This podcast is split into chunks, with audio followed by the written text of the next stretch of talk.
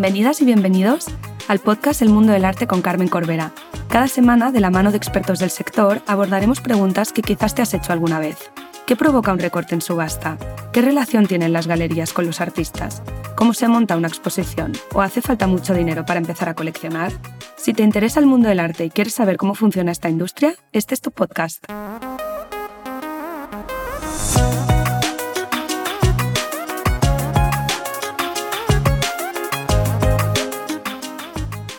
Hoy me acompaña Carolina Chuti, es comisaria y investigadora en el campo de las artes visuales.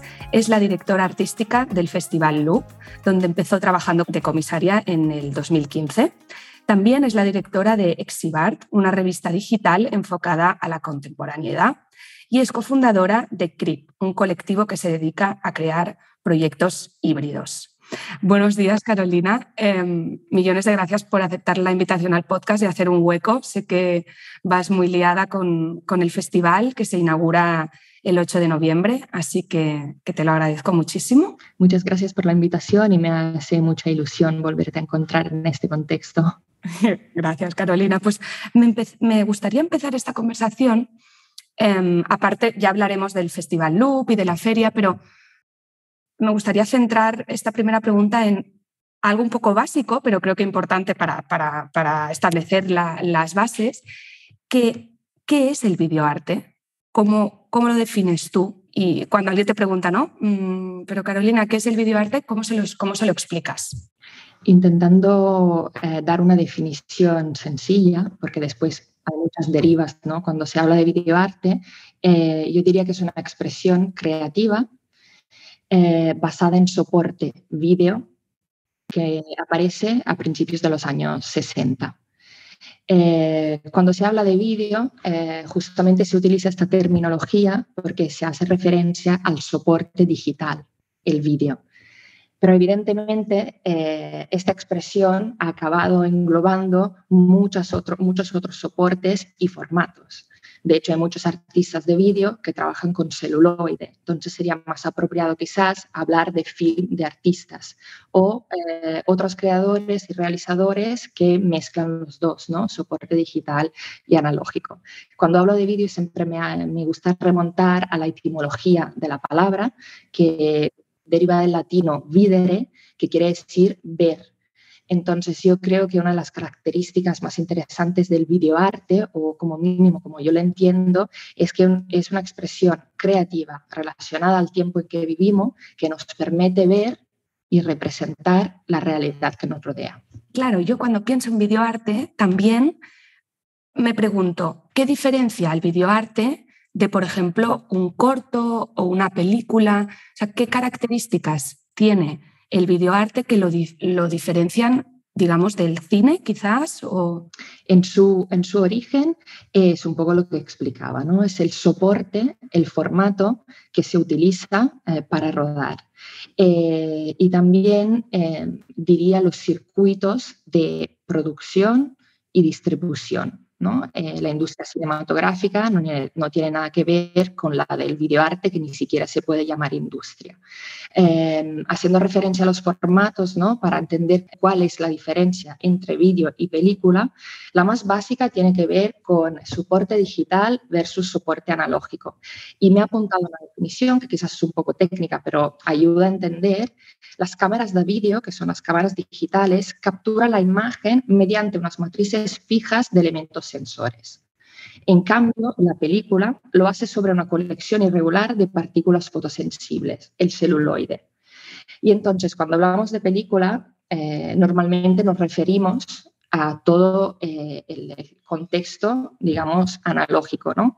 Escuchamos hablar, por ejemplo, de los formatos más tradicionales que tienen que ver con el ancho del celuloide, que son 16 milímetros, 35 milímetros, Super 8.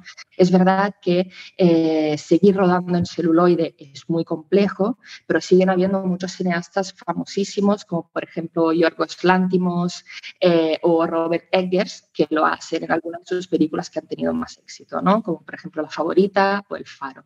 Es verdad que ahora en el cine se habla siempre de películas. Aunque haya muchos cineastas que utilicen el soporte digital. En cambio, cuando se habla de cortos o de mediometrajes o de largometrajes, no se hace referencia al formato, sino a la duración.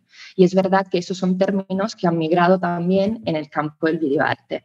Normalmente eh, un corto dura hasta 30 minutos, un mediometraje de 30 a 60 y un largo de 60 eh, por arriba. Vale, o sea que es más como eh, la técnica que lo, que lo diferencia, no tanto quizás la temática o la manera de, exponerlo. Porque yo también, cuando, para mí la diferencia, sin ser una experta, pero cuando veo videoarte, lo que lo diferencio también de, una película o un corto es la manera en la que tú experimentas esa, esa pieza, ¿no? Suele ser en otros, o sea, en otros lugares. Mm, una película pues la puedes ver en el cine o en tu casa.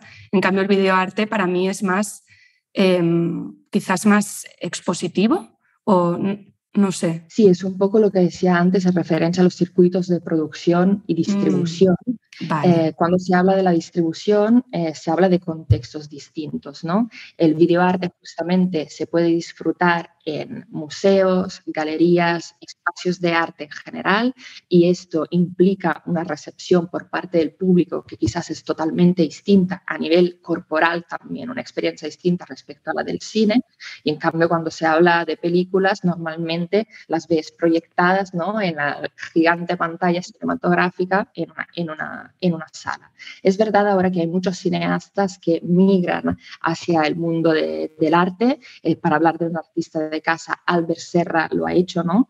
Eh, le fue comisionado un trabajo que ahora se expondrá también en Fabra y Coats para la documenta 13, eh, que es una, una película de más de 100 horas eh, artistas como Fiona Tan, ¿no? que son reconocidos creadores en el mundo del videoarte que se han formado pero como cineastas. Vale.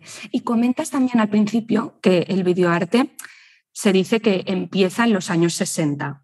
Y mm, me, gustaría que nos explicases qué artistas empiezan a utilizar este, este formato y, mm, y, qué temáticas investigan o qué hace que, que o sea, ¿qué hacían esos artistas pioneros con este medio y por qué se considera que empezó eh, pues en, esos, en los años 60?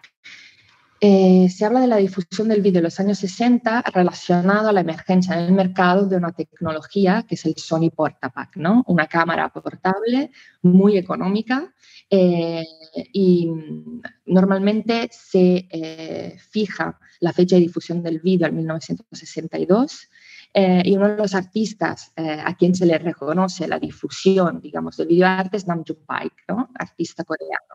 Eh, junto con él se podrían mencionar toda una serie de otros artistas muy activos, por ejemplo, en Alemania, entre ellos Wolf Bostel y toda la ola de artistas que emergen en Estados Unidos, muy relacionada a corrientes como el arte conceptual o la land art, como Dennis Hoppenheim, Richard Serra, eh, Bruce Nauman, John Jonas, Dara Birnbaum, Peter Campus. Em, entonces, el, el vídeo nace en relación a la emergencia de una nueva tecnología y eso es muy importante porque de alguna manera la historia del vídeo en su evolución, que es muy rápida comparada con la de otros medios tradicionales, siempre va relacionada a, las tecnologías, ¿no? De hecho, ahora incluso se habla de videoarte eh, por todas aquellas piezas que están, que están realizadas gracias a soportes de realidad aumentada, realidad virtual, hasta llegar incluso a los NFTs que quizás tocaremos en esta conversación. El vídeo responde a principios de los años 60 a una voluntad primaria de documentar la realidad. De hecho, lo que hacen los artistas es grabar manifestaciones, em, eh, momentos de protestas o grabarse a sí mismos. Giran la cámara hacia ellos mismos y empiezan a registrar el cuerpo y cómo el cuerpo puede vivir en el espacio. Además, el vídeo tiene una, em, una, digamos, matriz, un origen también de contestación de lo que eran los medios tradicionales. A partir de los años 50, 53, 54, la tele entra en la casa eh, de todas las personas y es, digamos, la expresión de los poderes establecidos. ¿no? Y un artista que conocemos todas, ¿no? que es eh, originario de Cataluña, que pero ha vivido ¿no? entre Nueva York, Italia y España como montadas, hace un vídeo en donde dice que eh, TV is not VT. O sea, la televisión no es el vídeo y al revés. Qué interesante, qué chulo. Y mm, hablas de NFTs, metaverso, y yo también te quería preguntar sobre cómo, cómo ha afectado esta nueva tecnología, ¿no? que es el blockchain y los NFTs, en el videoarte, porque una de las cosas que luego también hablaremos cuando hablemos de la Feria Loop, que es la compra y venta de obras de arte en formato vídeo, que supongo que, bueno, al principio no debía ser fácil, ¿no? Eh, comprar una obra de vídeo, porque cómo, cómo justificabas pues, el copyright, ¿no? Porque al final un vídeo no es lo mismo que un, que un, lienzo, que hay uno y, tú lo, lo, tienes, sino que pues, se puede reproducir y hacer copias. Y entonces, ¿cómo? Son dos preguntas. La primera, ¿cómo, que ya lo has tocado un poco, pero cómo ha influenciado los NFTs al vídeo? Y la segunda es si ha ayudado a que la compra y venta de obras de arte pues sea más fácil, ¿no? Yo creo que pese a que la tecnología NFT ya no sea algo nuevo, el boom realmente hubo, o sea, apareció el año pasado o incluso antes de la pandemia, ¿no? En mundo arte, porque en el mundo en general ya se venía hablando de NFTs desde hace más tiempo y de blockchain, sobre todo criptomonedas yo creo que aún no vemos el impacto que ha tenido en el mundo del arte y seguramente en el videoarte. Eh, yo creo que tenemos que diferenciar entre la tecnología blockchain, ¿no? que es la tecnología que los NFTs utilizan, ¿no? Eh, y los NFTs, que son un formato digamos, son un código. ¿no? Eh, seguramente la tecnología blockchain, justamente por la naturaleza efímera, infinitamente reproducible del vídeo, podría permitir eh, atribuir ese factor de unicidad y autenticidad al videoarte, ¿no? que es una necesidad que el vídeo en sí no tiene, pero es una demanda que le hace el mercado. Porque el mercado, ya sabemos, sigue estando muy, muy vinculado a esa idea un poco anacrónica, si, queremos, de la unicidad y de la rareza de la obra de arte. Y de alguna manera me parece que estamos en un déjà vu, ¿no? porque es un poco lo que pasó con la emergencia del modelo de la edición limitada para la fotografía fotografía tenía el mismo problema. Eh, se puede infinitamente reproducir eh, y entonces en el mercado surge la pregunta, ¿cómo podemos restringir ¿no? la producción y entonces la circulación de ejemplares en el mercado? Invitamos, inventamos el modelo de la edición limitada. Y esto en los años 70, algunos galeristas pioneros como Leo Castelli intentan aplicarlo también al modelo del vídeo. ¿Y esto qué quiere decir? Restringir formalmente las ediciones que circulan en el mercado, generalmente entre 3 y 10 ejemplares, o entre 3 y 8. Eh, evidentemente esto es un poco una paradoja, porque va en contra de la propia naturaleza del vídeo eh, y hay artistas que, que no lo entienden, entonces hacen que sus películas o sus vídeos estén disponibles en abierto en sus webs. Pero es cierto que el mercado aún sigue teniendo esta demanda. Y aún más interesante, eh, en los años 80, en los años 90, eh, más en los años 90, cuando el vídeo llega a tener su estado de institucionalización, ¿no? que muchos museos ya lo han comprado, se empiezan a eh, vender junto con las ediciones de vídeo los que se llaman ancillary goods, o sea, unos objetos colaterales al vídeo que respetan la que es la idea común de obra de arte.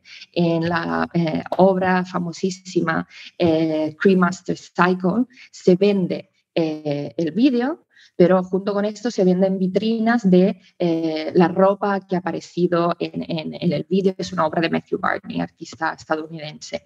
Em, alguna de las, eh, de las imágenes ¿no? reproducida eh, en el vídeo, etcétera, etcétera, para responder un poco a esta necesidad o deseo fetichista ¿no? del coleccionista. Sí, total, porque, claro, al final una cosa es Em, consumir videoarte en una exposición y otra cosa es en, lo privado, ¿no? Porque yo a veces pienso, ¿cómo disfrutas? ¿no? Porque al final también, ¿no? Eh, porque compras obras de arte, ¿no? Pues quizás una de ellas es para disfrutarla en tu día a día y así como es muy fácil pues mirar un cuadro cada día, ¿cómo em, disfrutas de una pieza de videoarte? Entonces, te quería preguntar, quiénes son los coleccionistas de videoarte y cómo em, proyectan esas obras eh, en sus casas, aparte de lo que has comentado de una pieza física que, ¿no? que, va a la par, que también se ve en los NFTs, ¿no? que puede ser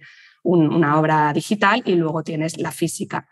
Pero yo me acuerdo también una edición de Loop que había una, coleccionista que decía que ella tenía un vídeo en Loop em, en su cocina pero no sé si es lo común.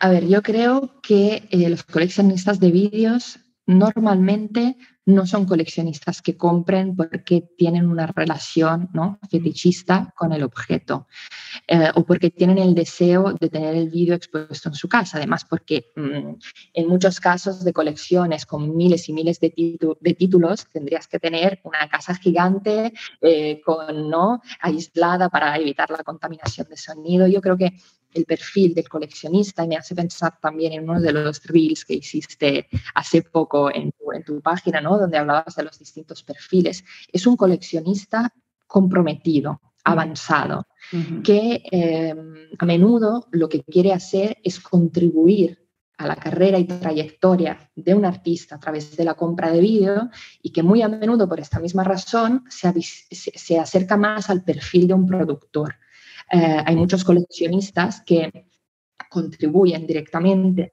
a la producción de una obra que cada vez son más y más complejas a cambio de una, copia del vídeo en el momento en que se realice.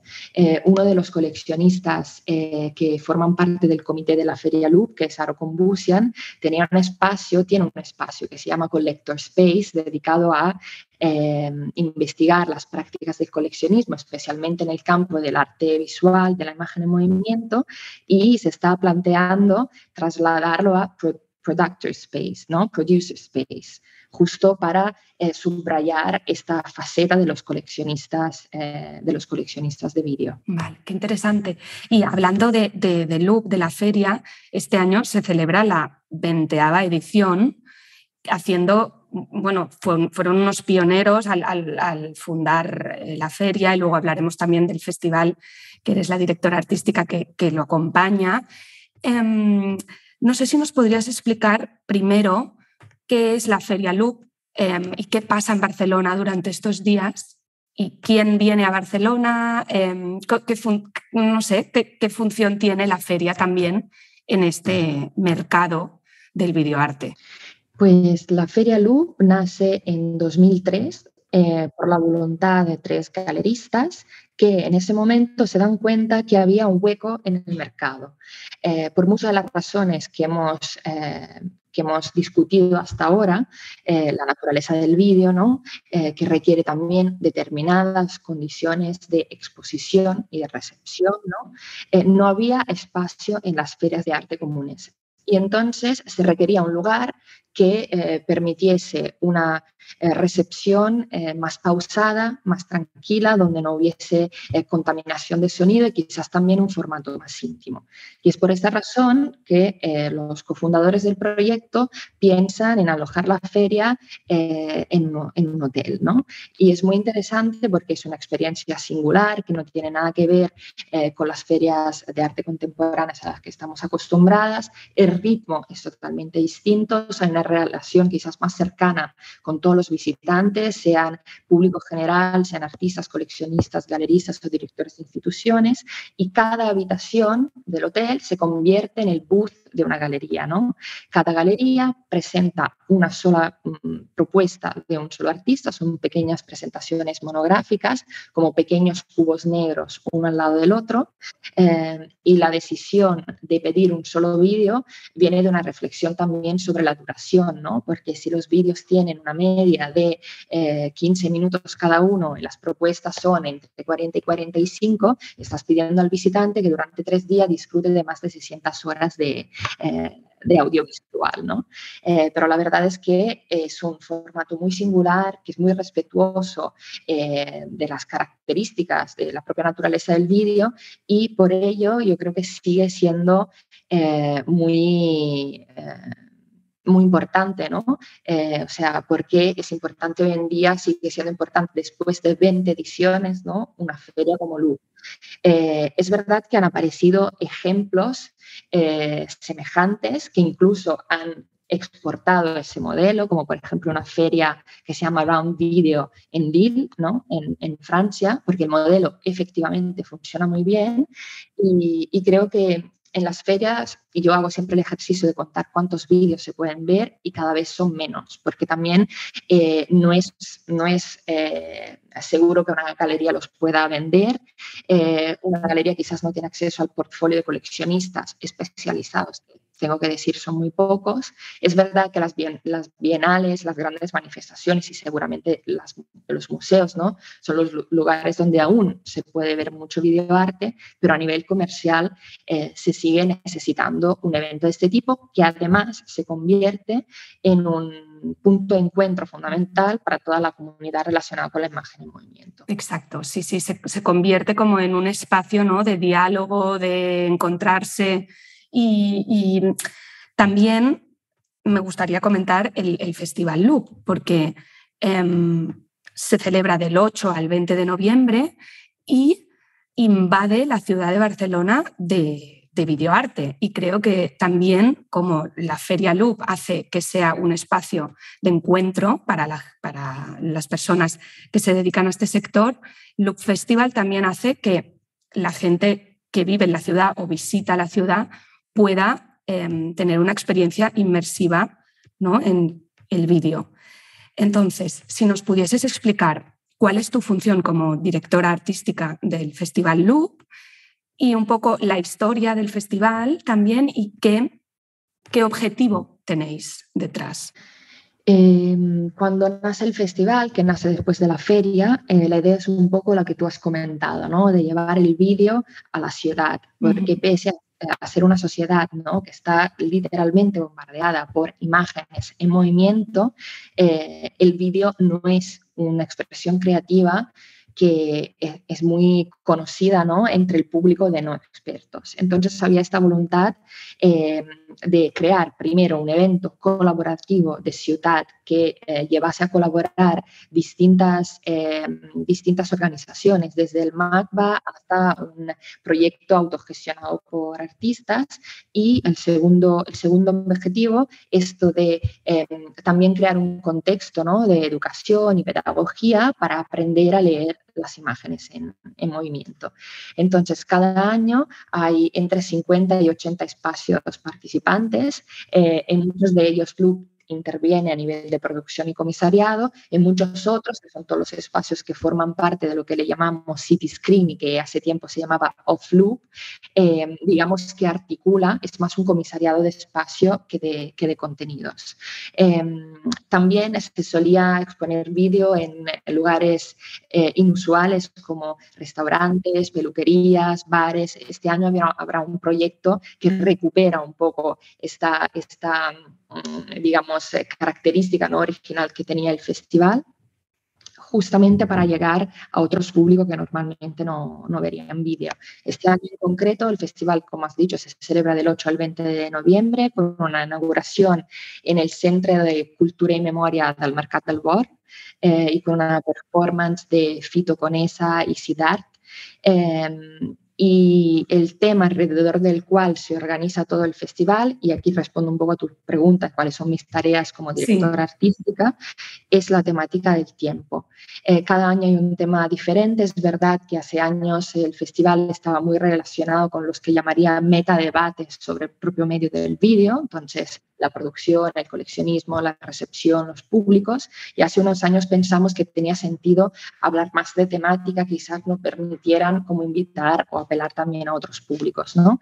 Entonces, este año hablamos del tiempo, que es un concepto muy complejo, que pero está muy presente ¿no? en nuestro día a día. De hecho, eh, algunos artistas que participarán en el festival de este año hablan de la nuestra como una sociedad crononormativa y cronoregulada, ¿no? donde el peso del reloj eh, es muy importante, ¿no? De la productividad y es un poco como el lenguaje, el tiempo nos permite, dentro del marco de esta sociedad productivista y capitalista, relacionarnos con, con los demás. También nos parecía interesante hablar del tiempo porque el propio vídeo introduce, digamos, el factor eh, temporal y procesual en su, eh, en su proceso creativo y para hacer un guiño también al hecho de que este año se celebra la 20 edición del festival y de alguna manera repensar un poco la trayectoria del evento. Entonces, a nivel de dirección artística, el, primer, digamos, eh, la, primera tarea, la primera tarea que tengo más importante es la de articular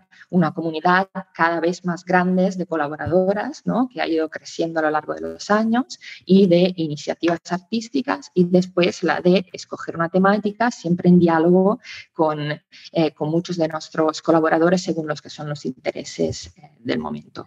Qué ganas de ir y animo a todos que estén escuchando el podcast a, visitar todas las instituciones que, colaboran con el festival. Y Carolina, me, me, ha encantado la conversación, mil gracias. Creo que has respuesto muchas de las dudas que mucha gente puede tener alrededor del videoarte y sobre todo me gusta mucho esto que dices de la noción del tiempo, que también creo que el videoarte nos, nos hace que, paremos ¿no? y que tengamos la, la, atención en algo durante más de 15 minutos, que a veces parece como misión imposible. Y creo que pues, gracias al festival y la feria también pues, nos vamos acostumbrando o forzando otra vez a, mirar y a parar. Y no quería dejar de, pues, eh, no acabar la conversación con la última pregunta que le hago a todos los invitados del podcast, que es si tuvieses carta blanca para tener, un poco fetichista, una obra de arte, ¿cuál sería y por qué?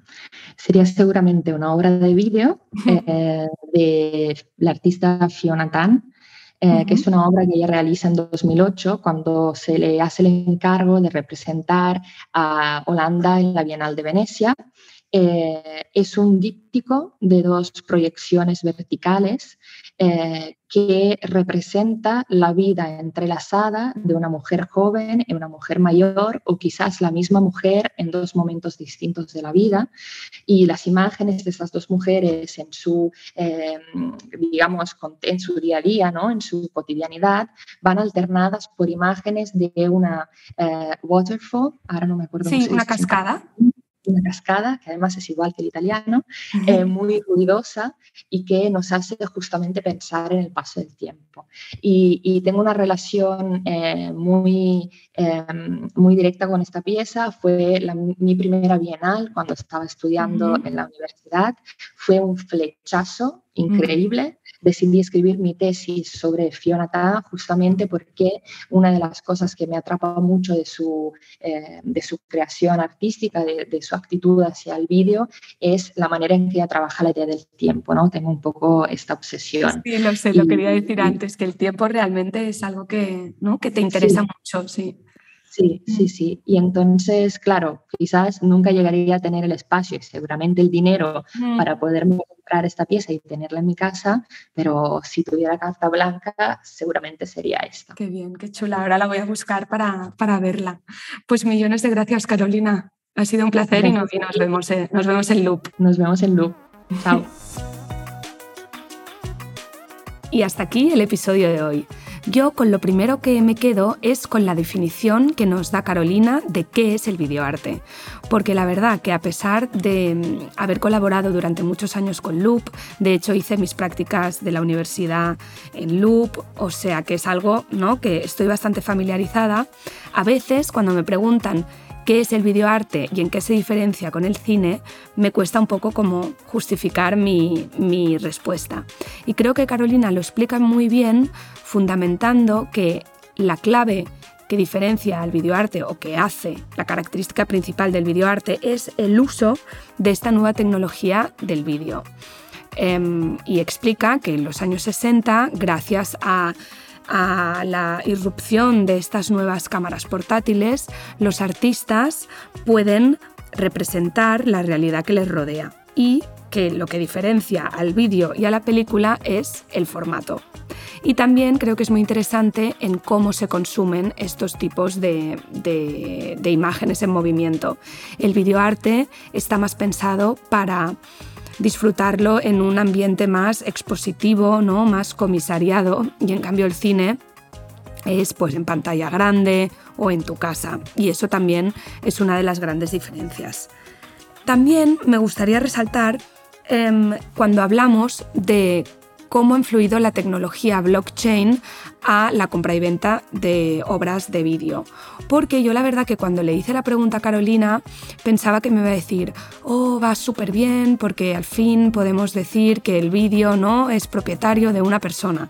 Pero me gustó lo que dijo y explicó de que Normalmente el coleccionista de videoarte no lo hace para poseer esa obra y para tener como esa única obra, ¿no? Y poder disfrutarlo pues en su casa, sino que suelen ser coleccionistas más comprometidos, que quizás no les importa tanto que sí, no, no, neguemos, supongo que también quieren tener ¿no? la propiedad y la autenticidad de esa obra, pero que compran obras de arte más como si fuesen un productor, no tanto un coleccionista, sino pues para apoyar al artista y a la producción de esa obra de arte. Y el blockchain seguramente ayuda a que sea más fácil em, autentificar las obras de videoarte, o sea que creo que también es muy positivo em, la irrupción de los NFTs para el videoarte. Y por último, me gustaría poner en valor el gran trabajo que hacen Loop para invadir la ciudad de Barcelona de videoarte, primero con el festival, que como hemos dicho con Carolina se inaugura el 8 de noviembre, es decir, hoy, porque estaré publicando el podcast hoy, martes 8 de noviembre. Os animo a todos a, a, visitar todas las instituciones que forman parte, pero luego también la Feria Loop, que se hace en el Hotel Almanac del 15 al 17. Y, creo que es una oportunidad increíble para lo que dice Carolina, familiarizarnos con este tipo de arte y esto, poner en valor la gran labor que hacen desde Loop para ayudar a conocer y a mm, saber cómo leer estas imágenes en movimiento y el videoarte. Espero que hayáis disfrutado muchísimo de esta conversación. Realmente para mí fue increíble. Carolina creo que lo explica súper, súper bien. Y nada, os recuerdo que me podéis seguir en Instagram en arroba el mundo del arte para estar al día de invitados y temas y nos vemos el martes que viene.